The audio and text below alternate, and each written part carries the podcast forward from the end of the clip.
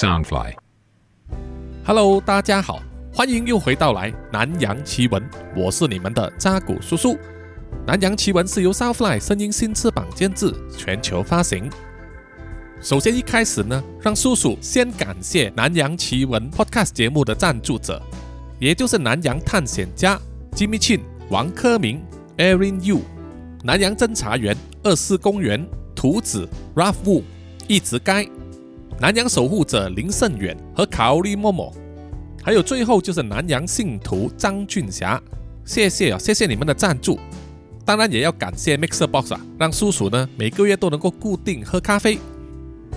对于 Podcast 的听众，你们使用的软件可能是手机内建的，比如说 Apple Podcast 或者是 Google Podcast。喜欢听歌听音乐的朋友，可能会使用 Spotify 和 KKBox 啊，他们有很多正版的音乐。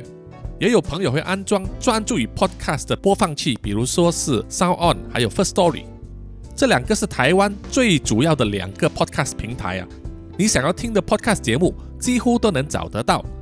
那么在这里，叔叔当然要推荐一下 Mixer Box 啊，它的外号叫做 MB 三，它的特别之处呢，就是和 YouTube 一起开发的，所以在 Mixer Box 里面是可以看到 YouTube 的影片，可以建立播放清单，可以建立歌单，可以建立自己的电台，一直重复播放自己选定的这个歌曲或者是影片。当然呢，Mixbox 里面也有 Podcast 节目了。也非常感谢 Mixbox 的推荐啊，给南洋奇闻带来了很多流量。现在在上面的粉丝已经超过一万了，谢谢所有关注南洋奇闻的听众，叔叔会继续努力的。OK，本集的真实犯罪呢是发生在印尼，这宗案件可非常的不得了，闹得非常的大。可是呢，台湾的媒体可能没有报道过啊，叔叔没有看到中文的相关新闻。这个也是可以了解的，毕竟印尼呢距离台湾很远，而且印尼那么分散啊，有那么多小岛，那么多小地方，很多事情发生了都不会被世人注意到。那么在各种小地方呢，会发生各种各样匪夷所思的事情啊。连叔叔一把年纪，读了这一宗案件的相关文章之后啊，也觉得感动的啊，真的假的啊？可见整宗案件的诡异程度。OK，这宗案件呢是发生在印尼的廖内省。廖内省呢就是在苏门答腊岛的东部啊，就是马来西亚西半岛的对岸，相隔一个马六甲海峡。在武汉肺炎肆虐全球之前，苏门答腊这个地方每年都会在年中发生森林大火，一烧就会烧掉几万亩树林，连续烧好几个月啊，所产生的烟霾呢。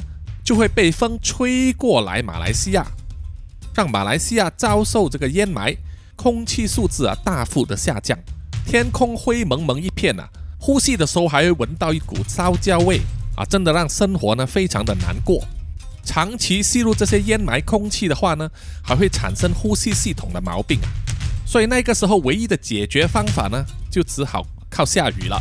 如果天空没有下雨的话，马来西亚就得想办法造雨。那个时候我记得啊，每年呢政府或者有民间的人都在骂印尼啊，搞不定这个森林大火。每年骂它，每年都发生，每年都在烧。主要的原因当然是因为苏门答腊岛呢境内遍布这个森林，当地的人民或者是原住民呢，如果要种植或者开发树林的话，他们不是去伐木啊，把树木砍掉，而是直接点火把树林烧掉，省时又省力啊。结果就让我们马来西亚人呢。抽了大半年的二手烟，啊，真的是非常的糟糕。OK，话说回来，在这个苏门答腊岛呢，有一个省叫做廖内省。廖内省里面一个区域叫做多浪，多浪的名产呢就是野生的蜂蜜了，是印尼非常有名的出口产品。在多浪这个区域里面有一个小村庄，叫做槟榔十八当地木，中文应该是大业解作东槟榔村吧。哦，总之就是小村落了。这里的居民大多数都是住在木板制的高脚屋上，周围都是农田树林，随处可以看到牛啊、羊啊、鸡。那么小孩子呢，啊，都是骑着机车、脚踏车周围乱跑的，非常的野放随性。案件就是发生在这个村庄里面。在二零一四年七月十八日，就有三个村里的小朋友呢，去了当地一个沟渠那边玩。那个沟渠是人们常常去那边钓鱼的地方，而且也有一片泥泞地啊，很适合让那些小孩子呢在泥泞地上抓泥鳅、玩泥巴啊，就是说可以把手弄脏的那种。二零一四年七月十八日那一天，那三个小朋友呢，在这个沟渠那一边钓鱼。这个时候就有两个年纪比他们稍微大的人呢，和他们搭讪。他们聊了一阵子之后啊，这两个人呢就跟这三位小朋友说：“我可以用我的机车载你们过去附近的一条河啊，叫做苏埃纳嘎，中文的意思就是龙的河流吧。”他们说啊，那边的鱼更多、更大尾。三位小朋友呢就被他们说服了，哦，觉得可以去那边钓到更多、更大尾的鱼。当时心里真的有点小激动啊，于是就答应坐上他们的机车前往。在这三位小朋友之中呢，在当天只有两位可以成功活生生的回到家里。不走运的那一位呢，只有十岁那么大，名字叫做 f o r m a s i l i Madeva，这里我就叫他做小马吧。小马从那一天之后失踪。过了一段时间之后，才被人家发现他的尸体啊，而且尸体上的肉呢，绝大部分都被人家刮走了，好，只剩下骨头。哎呦，一个小孩子这样子的死法，真的是又惨又冤枉啊！还好就是天公有眼，小马的死呢，并没有成为无头公案，因为有目击者报案说。他曾经见到小马生前呐，被怀疑是凶嫌的人带去了树林里面，而那个树林就是后来小马的尸体被发现的地方。得到这条线索之后，当地的警方呢就跟着这条线索四处调查，以及询问周围的村民。很快的，他们就抓到了四名嫌犯。经过一番严厉的审问之后。哦，虽然说印尼是一个民主国家，但是在某一些情况之下呢，嫌犯是没有什么人权可言的哈，也不必期望呢会有律师出面为这些嫌犯说话。所以呢，这四名嫌犯后来都开口了啊，招认了他们干下的那宗凶杀案。嫌犯招供之后，警察才发现呢，原来被杀的小马呢，并不是唯一的被害人呐，也不是年纪最小的那一个。原来啊，小马是七名被害者里面最后的一个，而其他六名被杀掉的死者呢，年龄介于五岁到四十岁之间。当警方把死者名单、作案手法以及发生的日期呀连成一条时间线之后，就变成了一出疯狂的连续杀人事件，完全是由这四名嫌犯呢性之所至的策划。完全没有慎密的布局和精心安排，就好像是一拳超人漫画里面的奇遇老师一样哦，性之所至就成为英雄了。这四个家伙呢，就是性之所至就成为连续杀人犯了。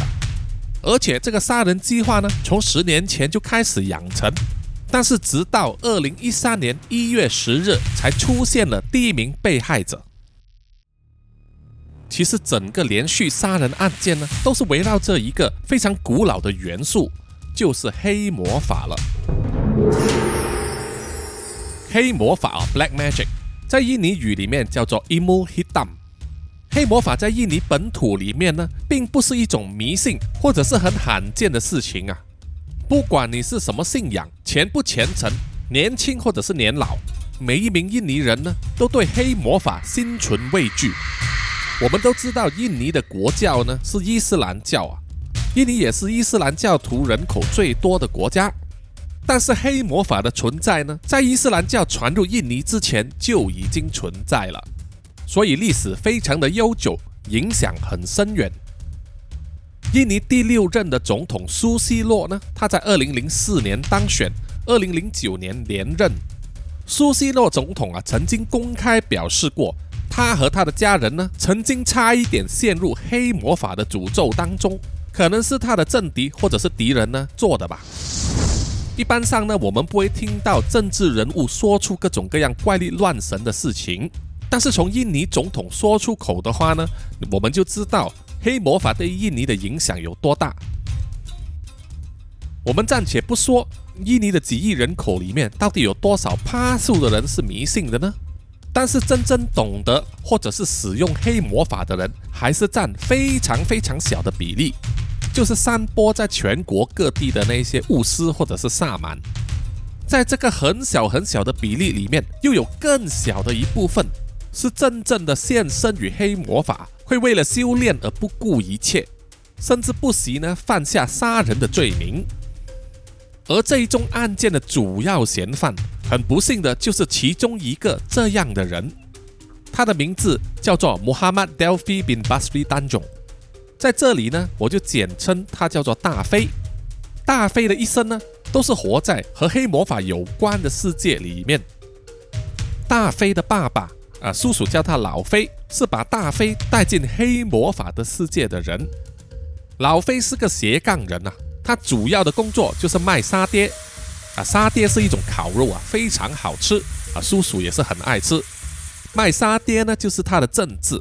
那么老飞斜杠的副业呢，就是当一名萨满。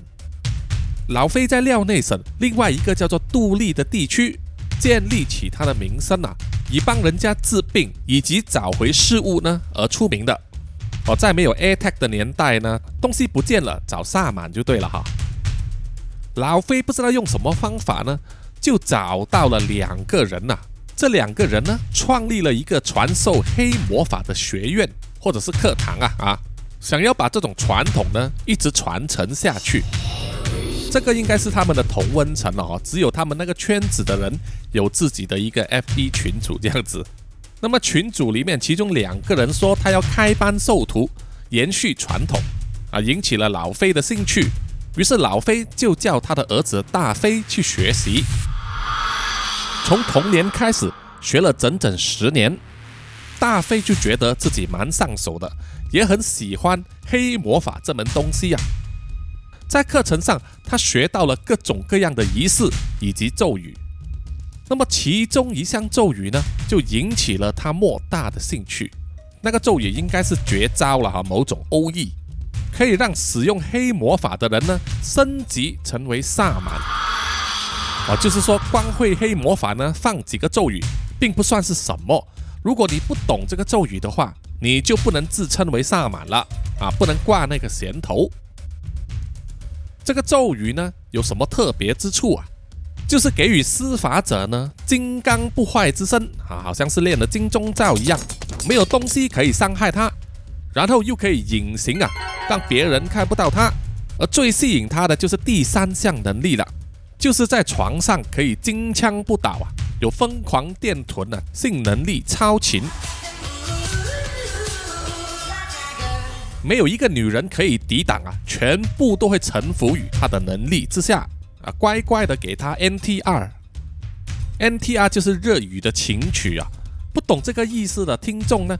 可以去听《南洋奇闻》第十二集啊，人妻情曲有上下两集哦。OK，好，话说回来，当大飞知道练了这个咒语的话，除了让他有这三项能力之外，还可以让他升级成为萨满啊。从此之后呢，他就全心全意的要投入进去修炼这项咒语之中。那么要修炼这项咒语，要用什么方法呢？啊，一定要付出一定的代价的，就好像在《笑傲江湖》里面，林平之得到了辟邪剑法的剑谱一样。啊，辟邪剑谱呢，就是《葵花宝典》的剑法。啊，修炼的方法也是一样，欲练神功就必须先引刀自宫。不过呢，大飞要修炼这个魔法方法有点不一样，他要攻的不是自己啊，而是别人，就是啊。他必须从至少九名小男孩啊的身上割下他们硬邦邦的小弟弟啊，然后喝下新鲜的血液，就能够练成了。小男孩呢，可能就是指童真啊，就是处男了。因为后来呢，他们也杀了一个四十岁的男人。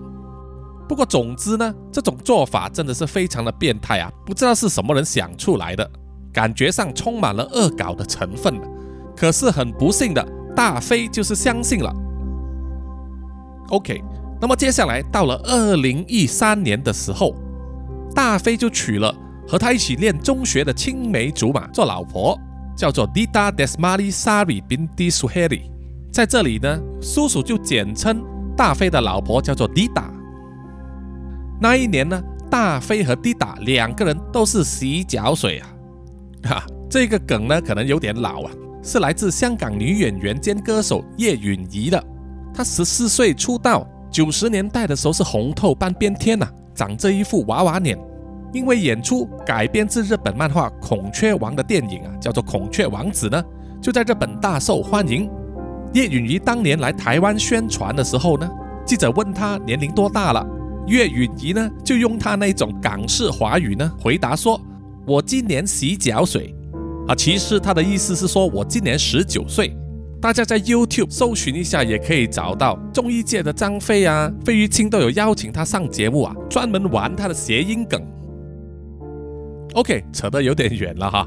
So，我们讲回呢，二零一三年，大飞和迪达结婚的时候，他们两个人都是只有十九岁。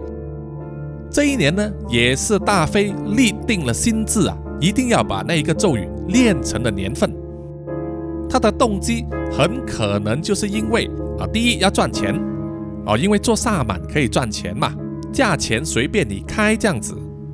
第二呢，就是要在他生活的村子里面啊，那个社区里面呢，提升他的地位。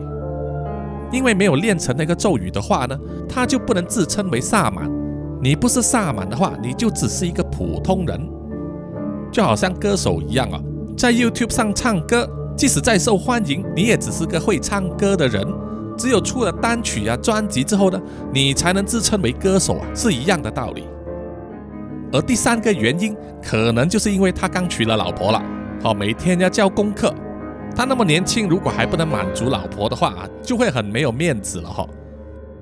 所以啊，在二零一三年，他为了练成这一个咒语呢，他就开始了他连续杀人的这个修行之路。大飞的第一次杀人是在二零一三年一月十日，当时还是他和蒂塔结婚之前的一个星期。大飞开着他的本田机车去了隔壁地区啊，一个叫做仁高的新村里面。在那里的路上，他就遇到了一个只有五岁大的小男孩，叫做 Fibrandella。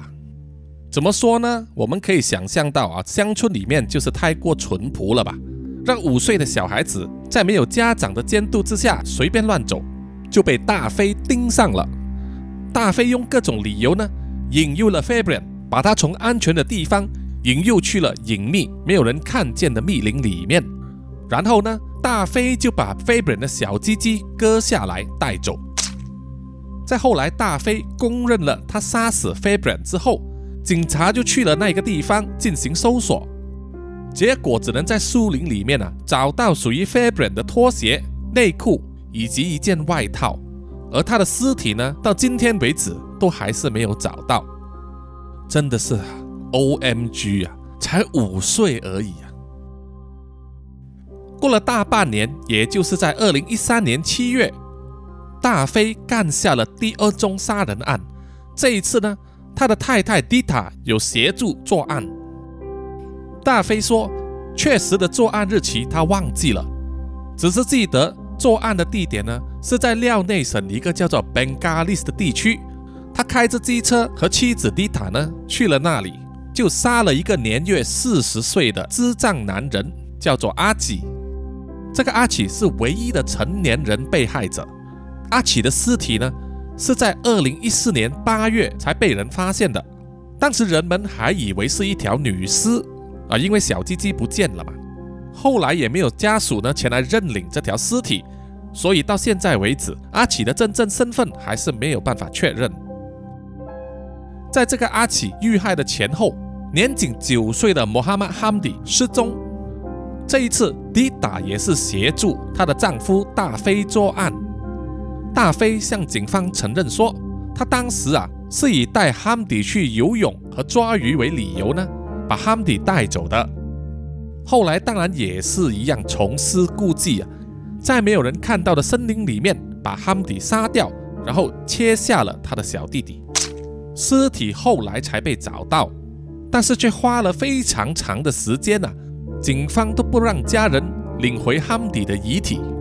为了背个警方的做法，汉迪的父母呢，甚至拒绝出庭指证大飞和其他三名凶嫌。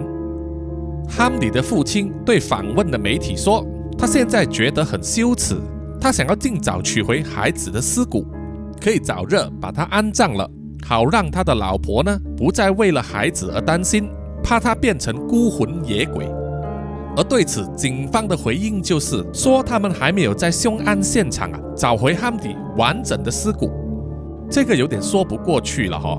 就算找不完整，只要有骨头也是可以交回给家属的嘛。不过这是当地人的事情啊，我们也管不了。接下来到了二零一三年八月十四日，大飞又来干案了。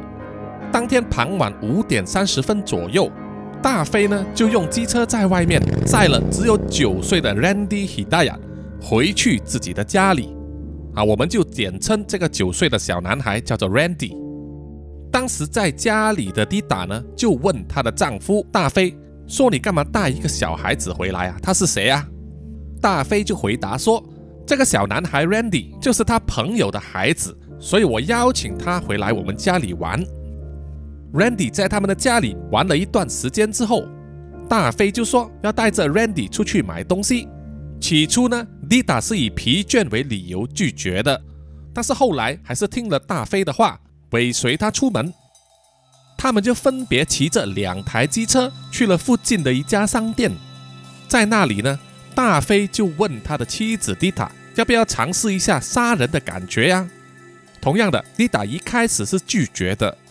但是后来还是在大飞的话术之下顺从了，在商店里面，大飞就买了一把大型的刀片以及好几瓶矿泉水，然后大飞就跟 Randy 说，他要去附近的墓园里面拜祭他的父母啊，因为当时老飞已经死了。于是他们三个人呢，又骑着机车去了附近的一个墓园。到了墓园之后，大飞又说他人有三急。要在附近找一个灌木林或者是草丛呢，去解决一下。对于这样的举动呢，丽达蛮有威严的哈，他就骂了大飞几句，但是后来还是跟着去了。当他们一行三人来到一个草丛之后，环顾四周，确定啊周围都没有人看见他们，然后大飞呢就叫 Randy 背靠着一棵树，然后命令迪达呢去脱掉 Randy 的裤子。丽达拒绝这样做，他还拒绝了两次。于是大飞呢就自己动手啊，脱下了 Randy 的裤子，然后他又命令自己的妻子蒂达用手呢去抚弄 Randy 的小鸡鸡啊，就是给他打手枪。而蒂达同意了，就照这去做。为什么要这样子做，去猥亵一个小孩子呢？后来在法庭上啊。大飞的说法是，他只是要确认这个小孩子的鸡鸡是不是能够硬起来，而完全没有性骚扰他的意图。大飞承认说，他对所有的被害者都做过这个举动。好，当滴打忙活一轮之后，确认了哈，这个小鸡鸡呢是可以硬起来的。于是接下来他们就要进行另一个步骤，就是施展弓刑了。大飞呢，把 Randy 推倒在地上，然后压制住他，不让他爬起来，然后叫 d 打呢，再用 Randy 脱下来的内裤勒住他的脖子，把他活活勒死。把 Randy 勒死之后，大飞就命令 d 打用之前在商店里面买的那把刀片，把 Randy 的小鸡鸡割下来，然后就地随便挖了一个洞，把 Randy 埋了。而凶器那把刀片呢，也是随便的抛掷在丛林里面，然后就把割下来的小鸡鸡啊放在一个塑胶袋里面，两夫妇就带着骑车回家了。在不到一个月之内，他们两夫妻又再一次回到那个杀死 Randy 的行凶现场，来查看一下尸体的状况啊。他们说，当时呢尸身已经腐烂，只剩下骨头了，而 Randy 的尸体。是在接近一年之后，也就是二零一四年八月七日，才被警察发掘出来。几个月之后，也就是到了二零一四年，被害者累计到第五个人。和之前被害的哈迪非常相似。这一次的受害者也是九岁的穆哈曼阿巴，以下就简称他叫阿巴。阿巴也是被大飞呢以带他去钓鱼和游泳为理由啊，在二零一四年三月十六日引诱过去某一个丛林里面把他杀掉，然后把他的小鸡鸡割下来带走。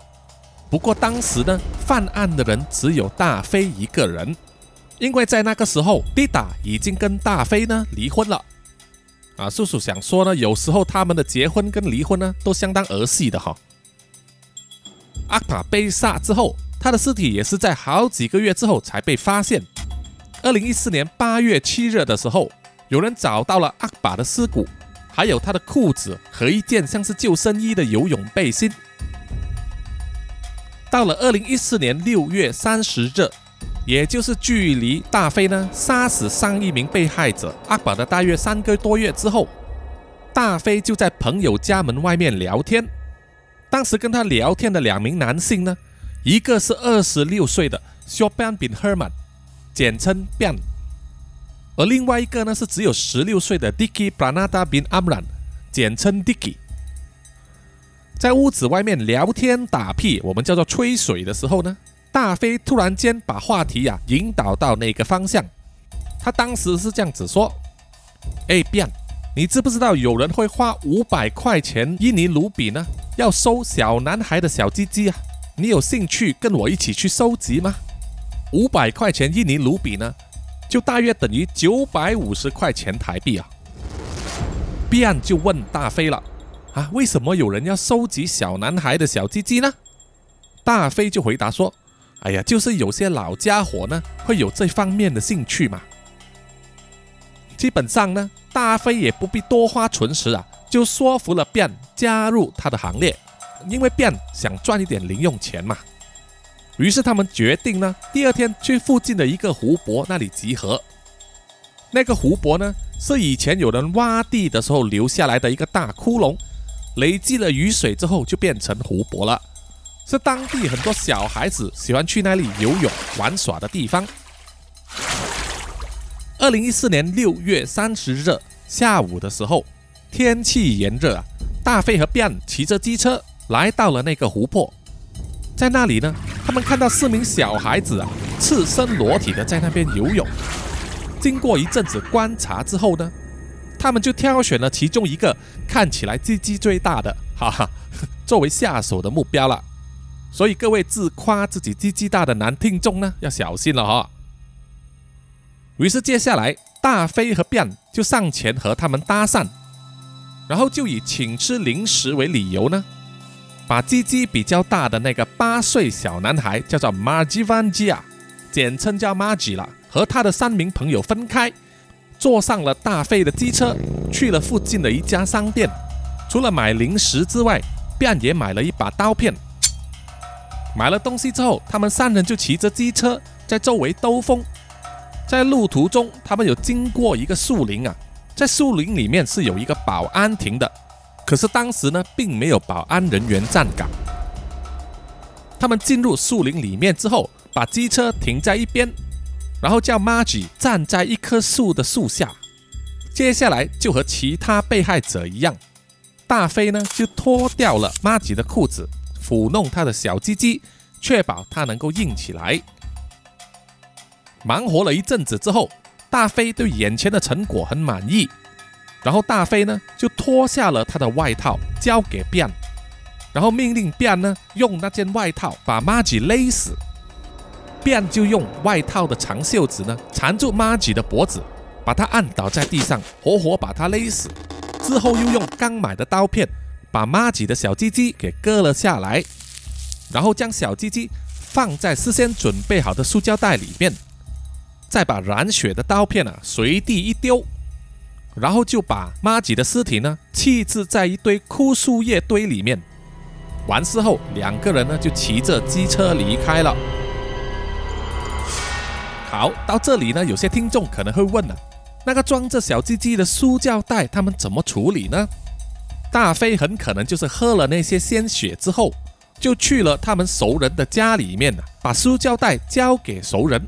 可能是亲戚朋友吧哈，没有说明，这是为了保护他们的隐私吧。大飞就跟他的熟人说，这一袋是羊肉啊，可以熬成汤药给他们的老板吃。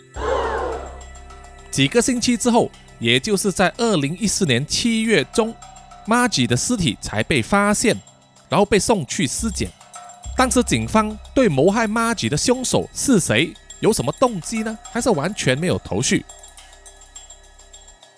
这样子又过了好几天，在二零一四年七月十八日中午十二点的时候，大飞和便骑着他们的机车，在一个叫做布诺的地区里面游荡，在当地菜市场附近的一个沟渠那里，他们看到了三名小孩子在那里钓鱼。一看到那个情景呢，大飞就好像感应到了他亡父老飞的遗言，觉得啊，嗯，今天就是那个日子啊，可以让我完成那个咒语了。因为之前呢，他已经杀了六个人了，再加上今天眼前的三个小孩子，刚好就凑成九个，大功告成有望了。于是大飞就问卞：“你有胆量接受这个挑战吗？”便是同意的，因为他要赚更多的零用钱嘛。他们当时是打算说，把三个小孩子的小鸡鸡呢，都当成是牛肉啊，卖给当地三间不同的摊贩来换取金钱。有了计划之后，大飞就和便呢，就走上前去跟那三个小孩子搭讪，就像本集一开始所说，告诉这三个小孩子啊，在附近的龙河有更多更大尾的鱼可以抓。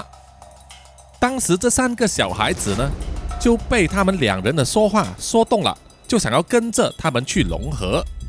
可是问题是，龙河并不是走路可以到的距离，而当时他们的机车只能载两个小孩，那怎么办好呢？于是他们就挑选了其中两个小孩，先跟他们上车，说等他们到达了龙河之后，再转回来接载另外一个小孩。在当时，先坐上机车的就是第七名受害者小马，以及他的朋友叫做玛瓦。他们四个人就骑着机车去到了龙河，可是，在那里一条鱼也抓不到。于是，他们转移阵地，去了另外一条河，叫做松埃根中，中文翻译应该是叫做淘气河吧。到了淘气河之后，便就先行离开。骑着机车去了 Dicky 的家，就留下大飞、小马和妈瓦呢，在淘气河那一边钓鱼。便去到他的朋友 Dicky 的家，就邀请他一起去钓鱼，同时也吩咐 Dicky 呢要带一把刀去。于是 Dicky 呢拿了家里的一把开山刀，坐着边的机车出发了。回到了淘气河之后。大飞呢，就叫 Dicky 负责看管妈瓦，然后就说他要和边带着小马去附近的商店里面买蛋糕吃。到了商店之后啊，他们并没有买蛋糕，而是买了一包塑胶袋、几瓶饮料和一把刀片，然后又载着小马呢去了丛林里面，也就是上一次他们杀死玛吉的同一个地点。让他们意想不到的是，这一次丛林里面的那个保安亭。有保安人员在站岗，成为了目击证人之一。到达目的地之后，大飞就命令小马在他们两个人的面前打手枪。这也是大飞为了要确定小马的鸡鸡真的能够硬起来而做的。对眼前的成果感到满意之后，大飞就叫变动手了。大飞随手拾起地上的树根。啊，又长又坚韧，有一定柔软性的树根就缠住了小马的脖子。不一会呢，就摆平了小马。然后便就拿出从 Dicky 那里借来的开山刀，在小马的脖子上割了一道很深的伤口，几乎把他的头砍断了。然后又用买来的刀片将小马从脖子以下的皮肤呢割开进行剥皮，一直剥到胸口的部分。露出血淋淋的肌肉啊！接下来，他又割下了小马的小鸡鸡，然后从大腿根部中间开始切开，最后割下大部分的肉块啊，分别装在七个白色的塑胶袋里面。在大飞和便进行剥皮和分尸的过程之中，他们两个人呢想要走去找 Dicky 和 Mawa，没有想到走到一半啊，就看到 Dicky 迎面向他们走来。原来 Mawa 呢觉得事情有不妥啊，想要逃走。即使 Dicky 当时抓住他呢，也被妈妈挣脱，成功逃脱了。原因终究还是因为啊。玛瓦和家人刚刚来到这个地方，才住下了三天，所以对陌生人的警觉性比较高。而那个被留在沟渠旁边的第三个小孩呢，因为在那里等了两个小时啊，都没有人回来接他，于是他又自己回家去了，啊，逃过了一劫。既然猎物已经逃走了，大飞和便呢，只好回去继续对小马的尸体进行他们的工作，再把尸体上的肉。大部分都刮走之后，他们就把小马的尸骨呢用枯树叶遮盖起来，然后把塑胶袋和凶器随便就丢在草丛之中。而小马的心脏和肝就转售给一家专门卖棕榈酒的店的老板娘。棕榈酒也叫做野花酒啊，就是用棕榈或者椰子把它们的汁液做成的一种酒精饮料，呈米白色，和米酒很相似。在东南亚一带很普遍，尤其是印度人很爱喝。在印尼呢，尤其是受农夫的欢迎。不过这种酒呢，酒精成分很高，几杯下肚啊，很容易就会喝醉，洋相百出，甚至会发酒疯打老婆。所以香港有名的十佳菜篮呢，就给这个棕榈酒或者椰花酒取了一个外号，叫做打老婆酒。OK，话说回来。老板娘就相信了大飞的说话，把他们当成是牛肉啊，拿来煮了扔当，来招待自己的丈夫和朋友们吃。扔当是一种印尼式的咖喱啊，属于干式啊，很香很好吃。在这宗杀人案件被揭发之后，那位老板娘才知道他们之前吃的这一个不是牛肉啊，而是人肉，吓得他们吐得满地都是。而做丈夫的还把自己的妻子骂得狗血淋头。就好像前面所说，有目击者呢能够证明小马失踪之前，有人看到他和大飞在一起。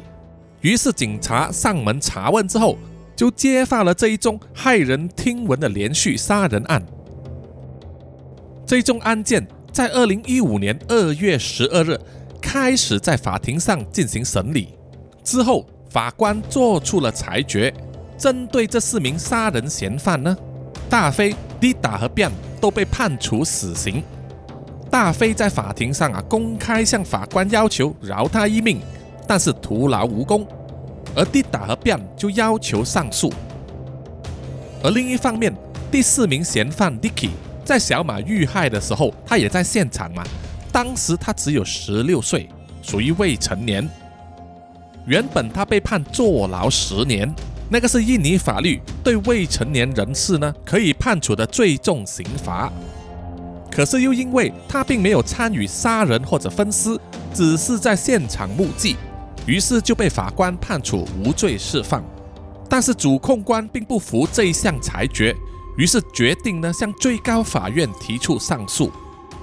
至于上诉的结果是怎么样，因为新闻并没有后续的报道，所以叔叔也不得而知。总之，整宗案件的发生呢，都是很匪夷所思的。可能在那种小地方，儿童真的很欠缺基本的教育啊。比如说，小孩子不能随便跟陌生人走啊，这种是基本的基本。当地人民呢，可能缺乏这种危机意识，等发生事情之后才来后悔啊。而像大飞这种人呐，对黑魔法的存在和威力感到痴迷。并且愿意为了学到所谓的咒语呢，而做出这种杀人分尸的事情啊，实在是令人心寒。而且叔叔会想到啊，大飞不知道会不会对自己的所作所为感到后悔啊，后悔自己迷信黑魔法而去杀人割下别人的小鸡鸡，又或者后悔呢自己只做到第七根小弟弟的时候就被抓了哈，因为他要得到九根才能完成那个魔法。有魔法就会刀枪不入啊，可以隐身，又可以金枪不倒，枪毙的死刑可能也奈何不了他。不过嘛，什么魔法能够抵挡子弹呢？这个答案都是显而易见的嘛。OK，本集的南洋奇闻真实犯罪呢，就到这里结束了。谢谢各位听众的收听。有什么意见或者反馈的话，欢迎到 Apple Podcast、Facebook、IG、YouTube 或者是 Mixer Box 上给叔叔点赞还有留言。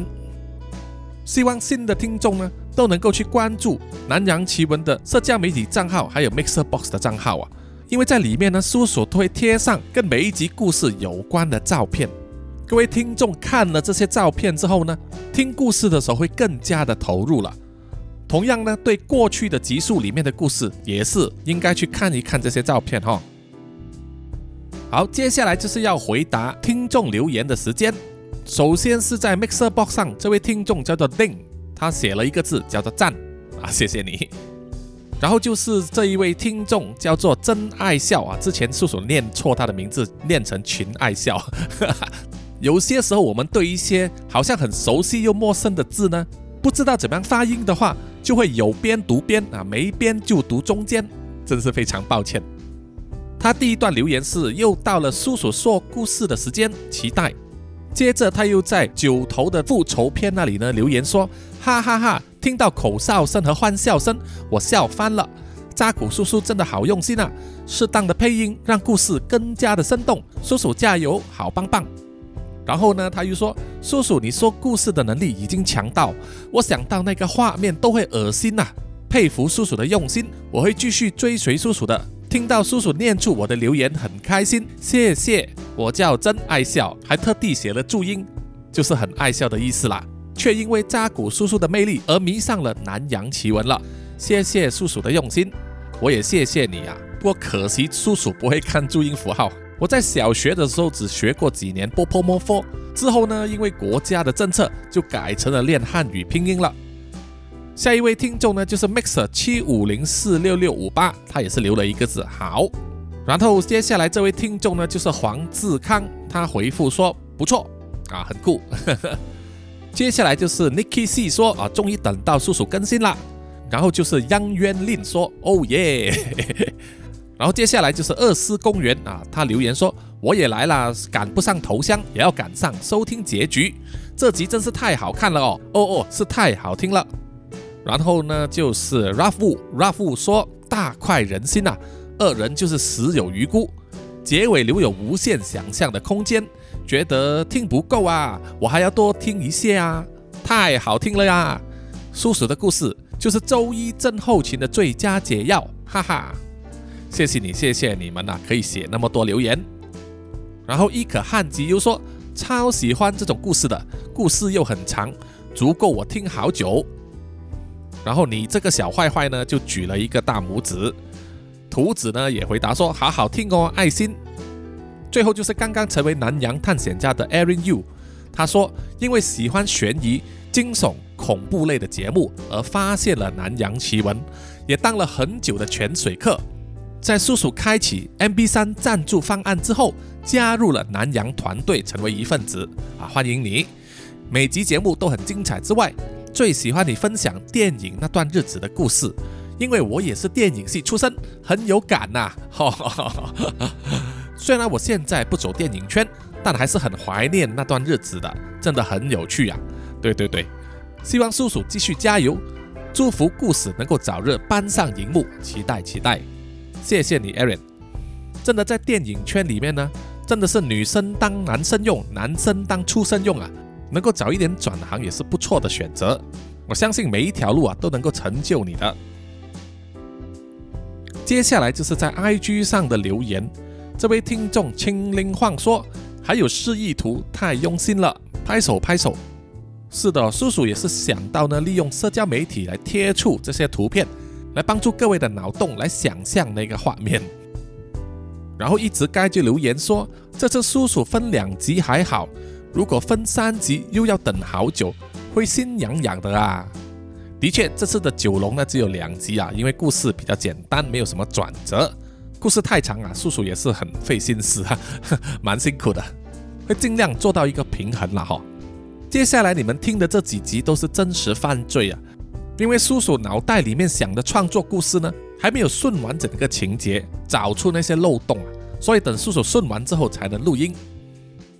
而接下来这位听众呢，tos 零八幺五幺幺幺五呢，就对九龙这一集说，期待叔叔新作品，觉得叔叔自创的故事都很好笑，也很棒。